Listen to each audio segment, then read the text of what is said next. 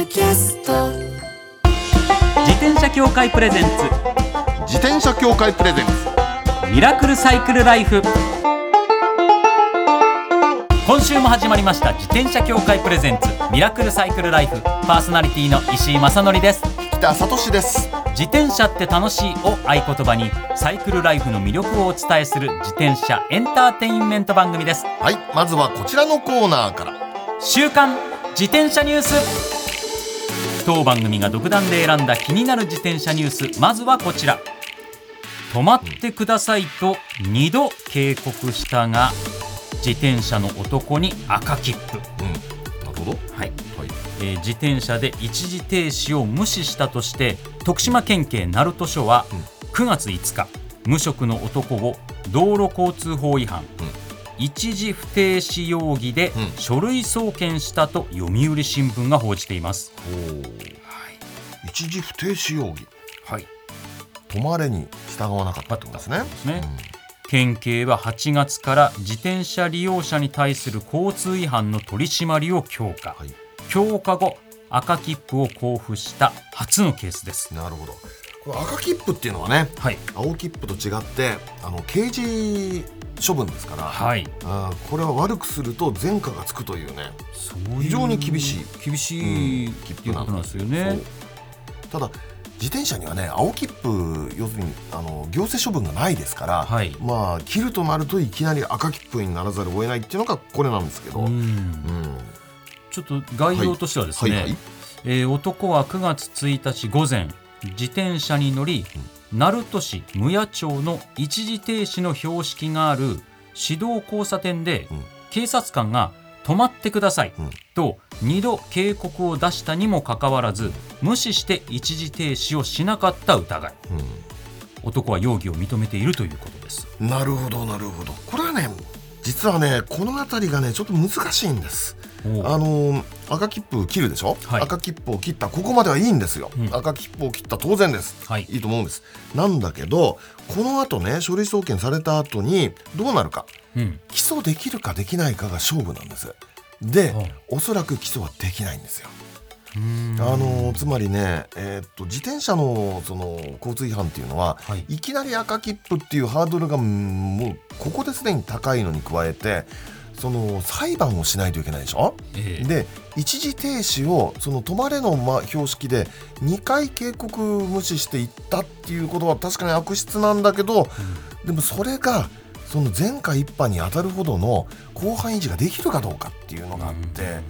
で結局ね検察官は警察じゃなくて検察官の方がはい。起訴まあ不起訴やむなしにしちゃうっていうことが多いんですよ。っていうのがほとんどそうなんです。うんだからねなかなかねあの自転車の取り締まりって難しいんですよね。うん。なもんで今青切符を導入したらどうかっていうのがようやく訴状に上ってるっていうそうねそう話題になってますね。そうか。そうなんです。なるほどな。でもまあこういったはい。報道が、あ自転車もそうですよ、こういうふうになることがあるんだなっていうふうにうんみんなが知ってくださるっていうかねそうなんです。気をつけなきゃな自分もって思ってくださる方がお一人でも増えればそうですそうです。今後事故が減っていくわけなんでねいいい形になっていけばいいと思います。はい。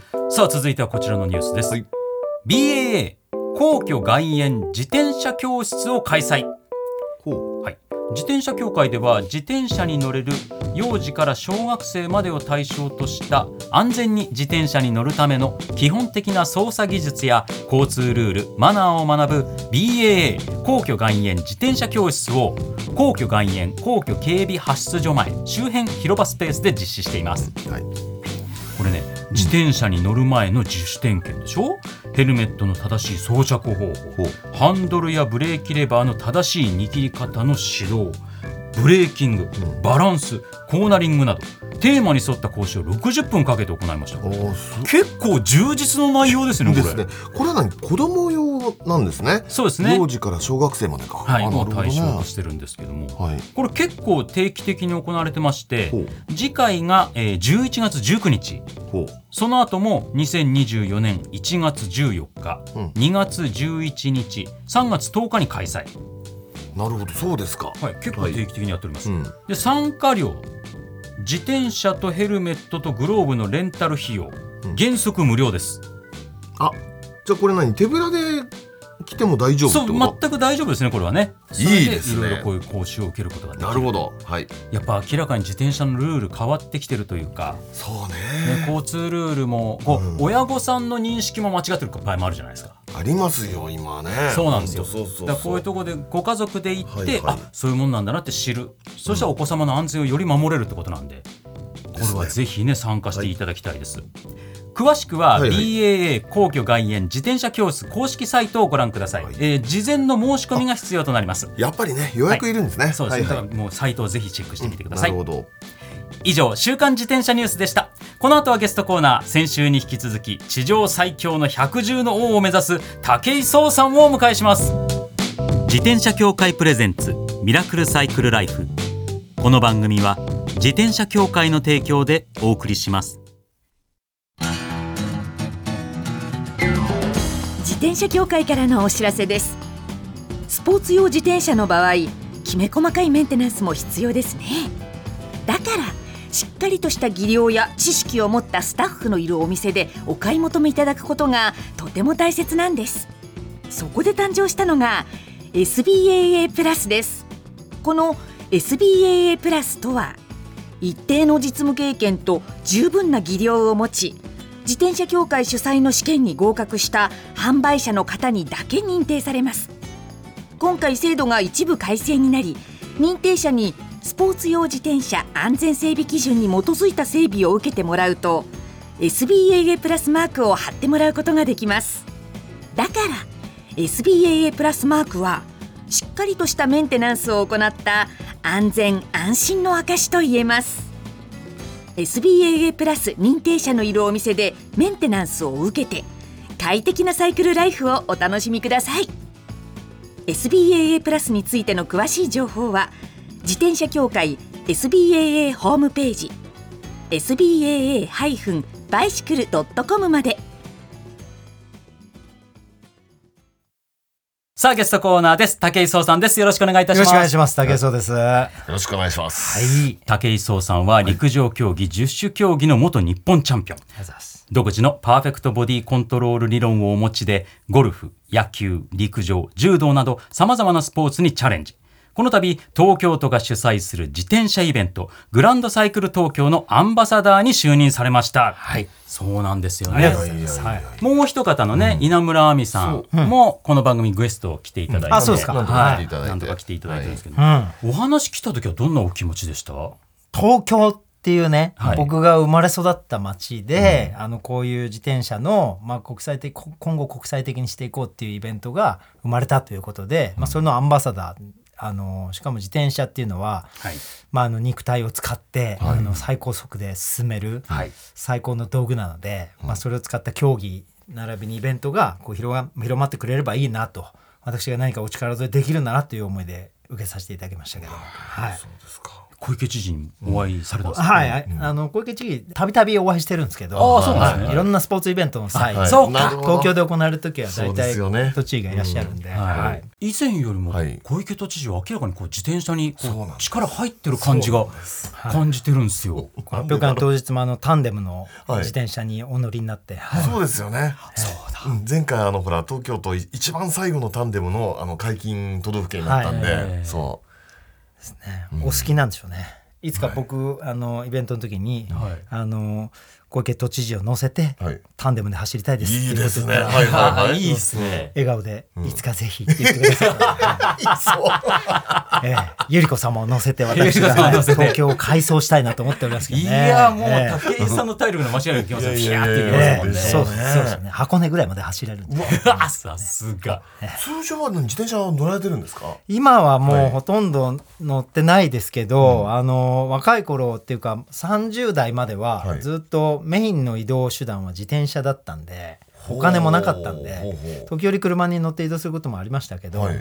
あの基本自転車が僕のあの若い頃は移動手段でしたね。あそうですか。えー一番燃費。いいねどまあね一番燃費いや燃費そそれれはもう燃費ゼロですからね。はい、20代の頃は基本あの、ママチャリと呼ばれる普通の自転車乗ってて30代の頃はあの折りたたみ自転車ですね。あそうですか。普通の市販のあの、ええ。一番買いやすい折りたたみ自転車あるじゃないですか、はいあります。あります。あれを乗って普通に葛飾区とかから六本木ぐらいまで焼肉食べに来たりしてましたねおお結構すごいですね電車で確か37分とかなんですよ、はい。葛飾区の亀有とかから六本木まで、はい。僕32分で着くんですよ。あ早いんだ。自転車の方が早いんですよ、あの手の自転車ね。ロードバイクとかならね。ねロードバイクだったらわかるんですよ、はい。多分ね武井さんだからですよそれできたの。それ当然、ね。えだってあのちっちゃな折りたたみ自転車でしょ？だギア比は軽いんで、はい。あの立ち上がりがいいし、そうですね。都内の信号がちょこちょこあるところには最適なんですよ。あまりスピードを落とさず行けるんで。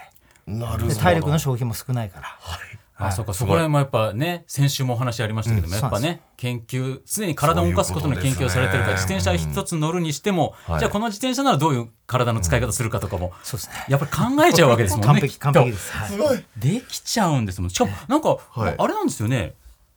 競輪選手のティーチングコーチとかななんですかトレトレーニングの体のコーチ的なことをやってらっしゃる時期もあったっていう。そうですフィジカルトレーナーしてたあそうだフィジカルトレーナー。僕のいとこも競輪選手であそうですか。はい、S 級でずっと走ってるんですけどあのそのお弟子さんとかもまとめて、あのトレーニングを僕は指導してた時期があったんで、へえはい、だから一緒にあの僕はバイクで誘導して、うん。あの国道を一緒にこう練習で走ったりとか、街道練習行ったりとかあとバンクであの一緒に自転車乗ってはい。あの練習させてもらったりとかやってましたね。やっぱだから自転車に対するこう親和性はあるわけですよ、うんい。やというのが自転車との付き合い方がもうハイパーなところに行っちゃってて。そうです。ね。自宅にあのパワーマックス V3 プロもあるんで。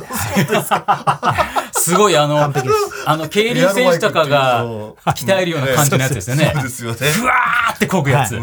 ああれもご自宅にあるんですね。自宅に、はい、かあの完備しておりますんで。ああそう無酸素パワーテストとかしょっちゅうやってでもます。そう考えると、ねやっぱりご自身がやることもそうなんですけど、はい。やっぱ教えることがお得意っていうのか。だからあれですよね、ゴルフのティーチングプロの資格の試験も今。そうですね。あの今年のし6月7月にテはい。ィーチングプロの PGA のあの資格の試験があって、実技とあはい。の学科のテスト両方合格して、はい。あのここから先はその講習みたいなのがあるんですけど、それをあの受け切れば、はい。あのティーチングプロとしての資格が取れるという感感じになっているので、あじゃあもう試験自体はもう全部はい合格しました。あとはその講習というか、講習がね200時間ぐらいあるらしくて。長っ。長いですそうなんねですね1年半ぐらいかかるんですけどあの僕すみませんゴルフは明るくないんで分かんないんで、素人質問になっちゃうんですけど、はい。50歳じゃないですか、今。はい。その年齢ではい。取るのって早いとか遅いとかってあるんですか？基本的にはそんなに早くはないと思うんですよ。50代今回合格したのは確か3人ぐらいしかいなかったんで、そうですよね。はい。だけど僕が目指してるのはティーチングプロというよりも、あのシニアツアーのプロを目指してて、はい、あの PGA の資格は3つあるんですけど、そのトーナメントプレーヤーっていうこれが俗に言うプロゴルファーと呼ばれる資格なんですよ、はいプロテスト、でティーチングプロの A 級。で、ティーチングプロの B 級っていう僕が今回受けた、はい。それが一番あの手前にあるというか、ええ。技術的には一番簡単な資格なんですけどこの PGA のこの3つの資格が一応プロゴルファーとしての資格なんですよ。はい。でこれを持ってないとシニアツアーに出れないんですよ。そこを目指してこれを取りに行ったんですよ。で合格できたんであの資格さえ取れれば、はい。あの推薦とかをもらえればシニアツアーの方に今参戦できる状態にはなってきてるという。すごいそうなな世界中のいろんなところであのプロゴルファーとして活動していくっていうのが今後の目標の一つでもあるんでそのために取りましたまずは。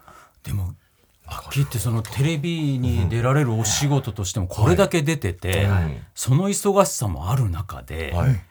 そういった活動をしっかり自分の目標を持って順序立てて積み上げていってらして、それで自転車も、はい。自転車のためにも頑張ってもらわなきゃいけないわけですよ。そうですね。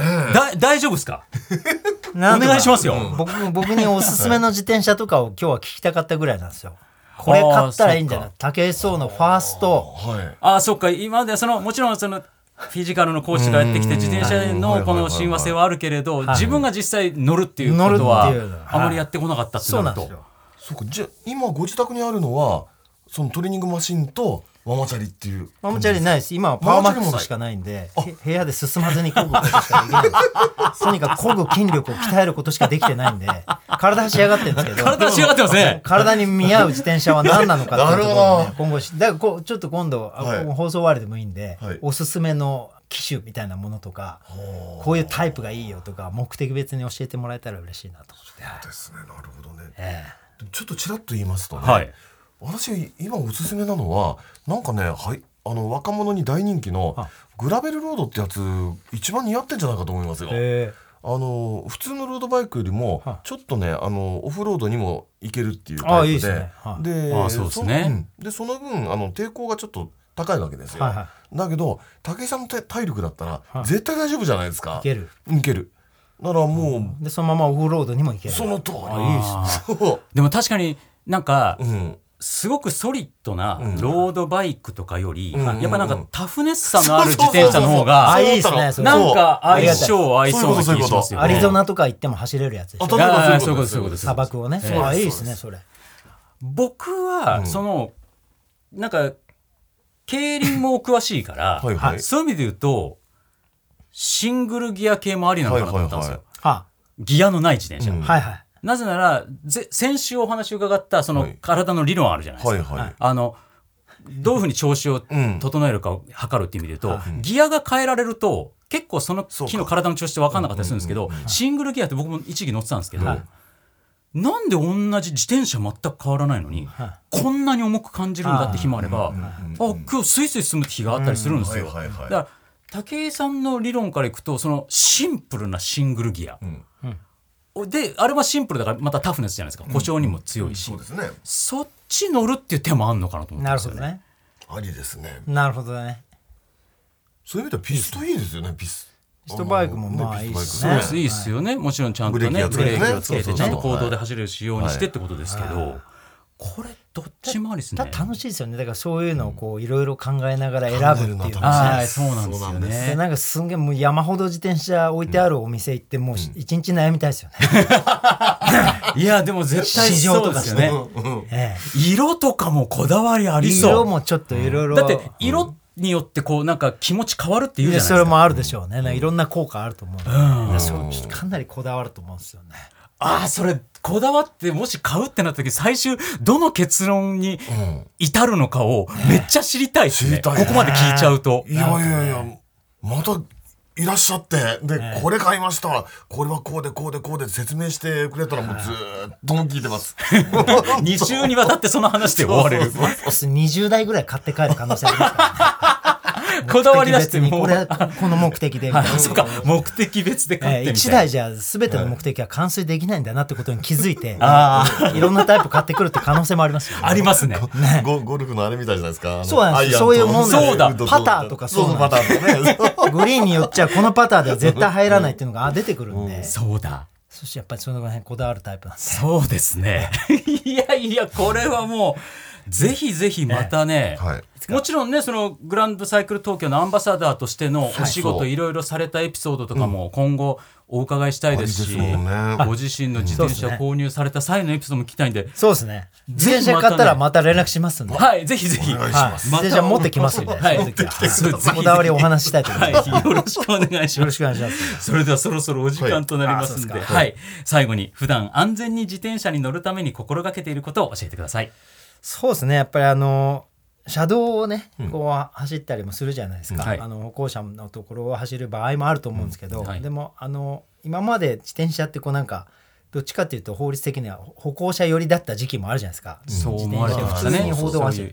最近は経営車両みたいな感じでやっぱり道路を走ることが多いんで、はい。あの自動車も僕運転するので、はいはい。こう自動車のドライバー目線から見た自転車、で僕らが危ないって感じることだったりとか、そういったところにもこう思いを馳せて、あのきちんと安全に自動車とこう歩行者もいらっしゃって自動車も、はい。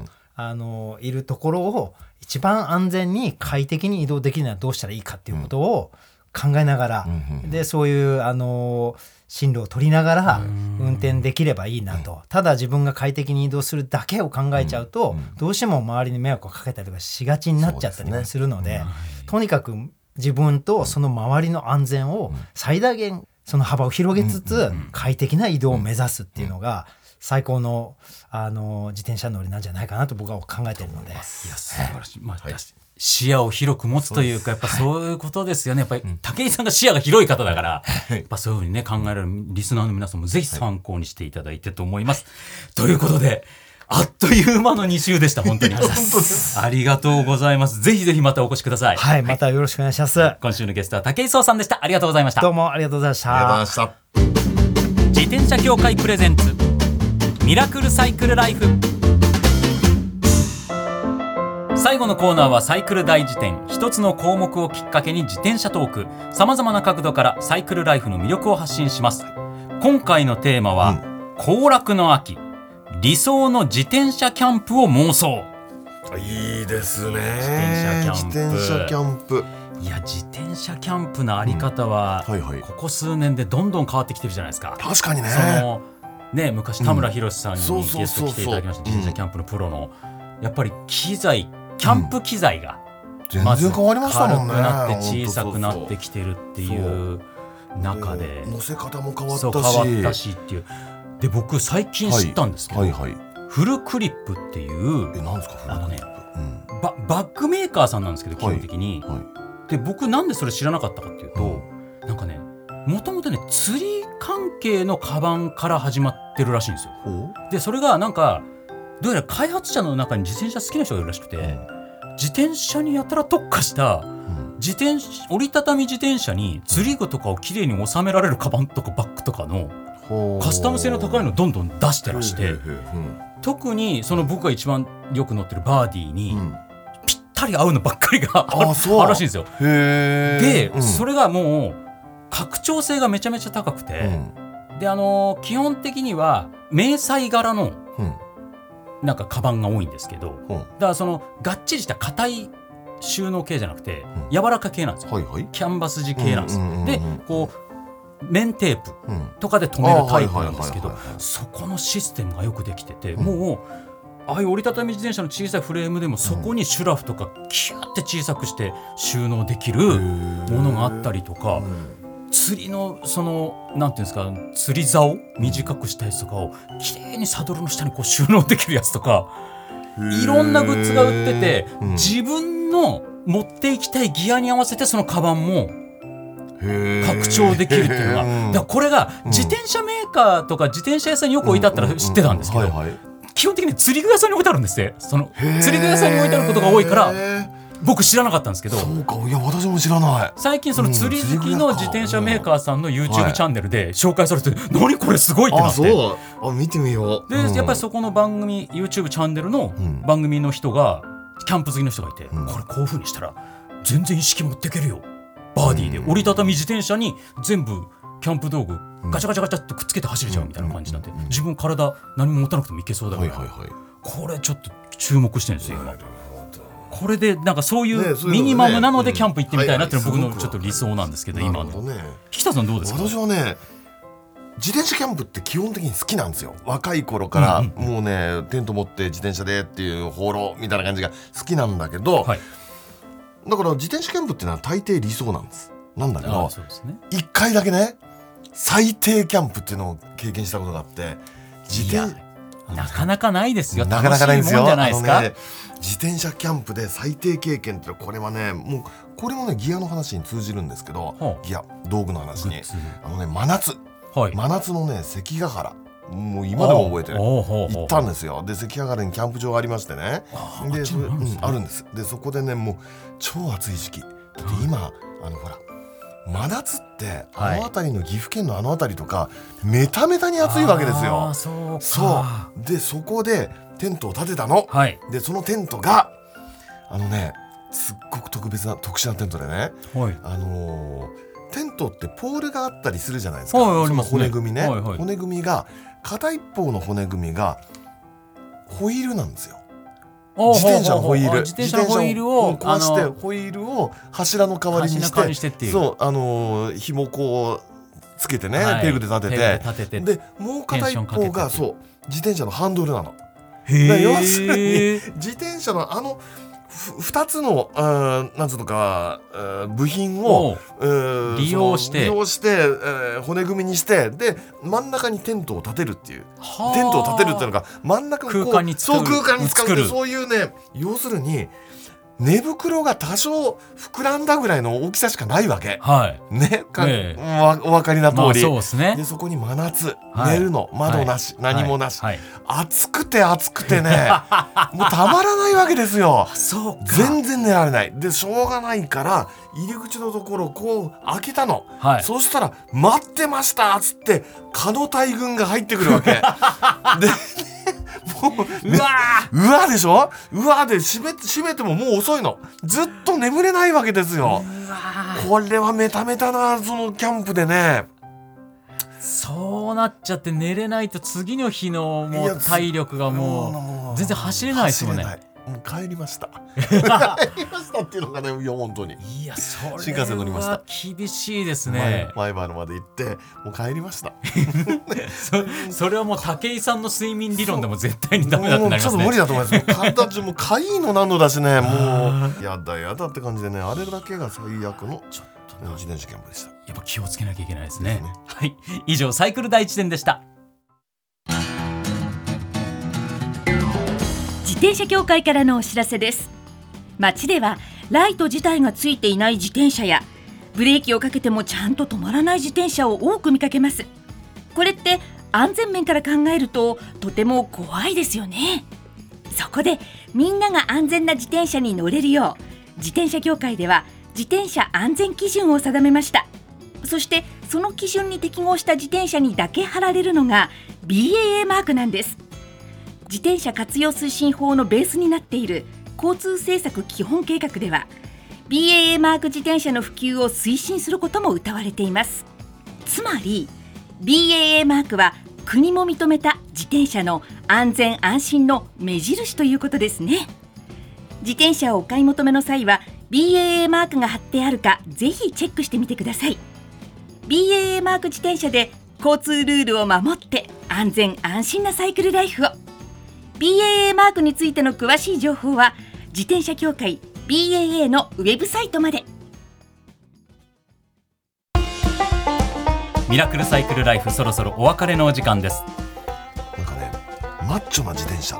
で、はい。なおかつスピーディーな自転車。ってな感じで武井さん乗ってほしいんですよね。そうですね、うん。そういう意味で言うと確かにグラベルロードはあるでしょ？ピタッときますね。あとねファットバイクなんかもありかなと思ったんだけど、はいファットバイクだとねあまりにそれっぽすぎるんで、うんうんグラベルぐらいの方がいいなっていうそうですね。気がしたの。だからそういう意味でも、まあシンプルなタフネスさ、はいはいはいはい。なんかごちゃごちゃしてないタフネスさっていう意味でのピストバイクっていうかシングルギうん。アの自転車っていうのもうん。武井さんらしいなと思いましたけど、うん。でも相当一つのことを突き詰めるタイプの方ですからもし自分の一台を選ぶとなったら相当勉強して相当いろんな方からの助言とかもちゃんと聞いてとかして選ばれるでしょうねきっと。そうなんでしょうね。何選ばれるか。